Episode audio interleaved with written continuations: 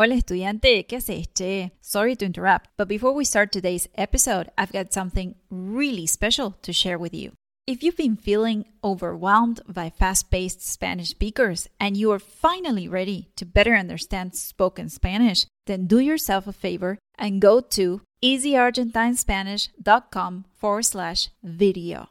I created this 10 minute video lesson to make sure you know the three key features of Argentine pronunciation to better understand spoken Spanish. So, head over to easyargentinespanish.com forward slash video to get free access to a 10 minute video lesson on Argentine pronunciation. I promise you, by tomorrow, you'll be feeling way more confident talking with natives.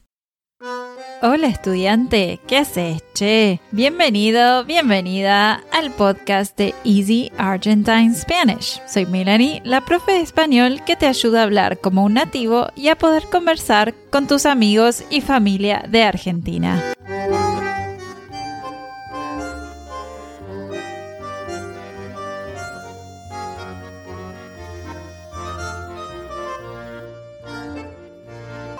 En este episodio te quiero contar sobre la dulce metáfora de aprender español. Presta atención porque quiero que al final del episodio me contestes esta pregunta. ¿Cuál es la metáfora? ¿Estás listo? Dale que arrancamos. ¿Conoces los alfajores argentinos de maicena? Son el clásico de siempre, alfajores de los más típicos y populares de Argentina. El alfajor de maicena lleva dos tapas hechas con almidón de maíz. Tiene un relleno de dulce de leche y ralladura de coco que cubre los bordes del alfajor. ¿Y qué tienen que ver un alfajor de maicena, estudiar español y una metáfora? Te estarás preguntando.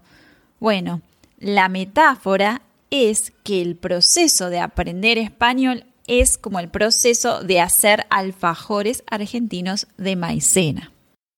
Veamos entonces cómo se prepara un alfajor de maicena y cómo esto nos puede ayudar a endulzar nuestro aprendizaje del español.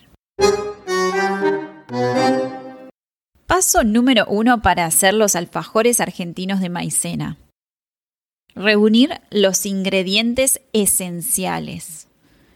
Al igual que un alfajor de maicena necesita ingredientes básicos como maicena, coco y dulce de leche, aprender español requiere establecer una base sólida de gramática y vocabulario.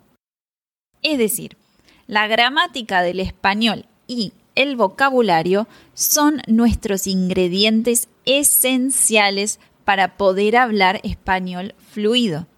Sin esta base es muy difícil poder hablar bien.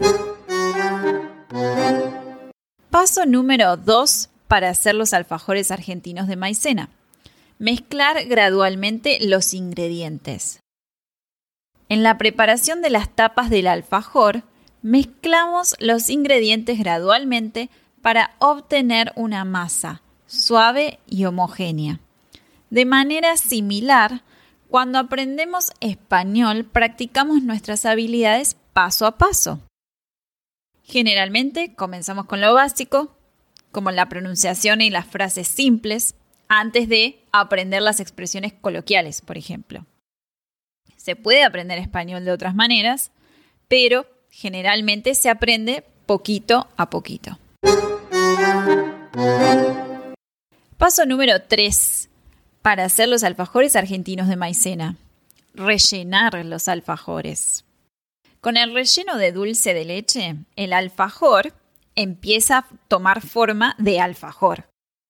Lo mismo sucede cuando aprendemos el idioma español.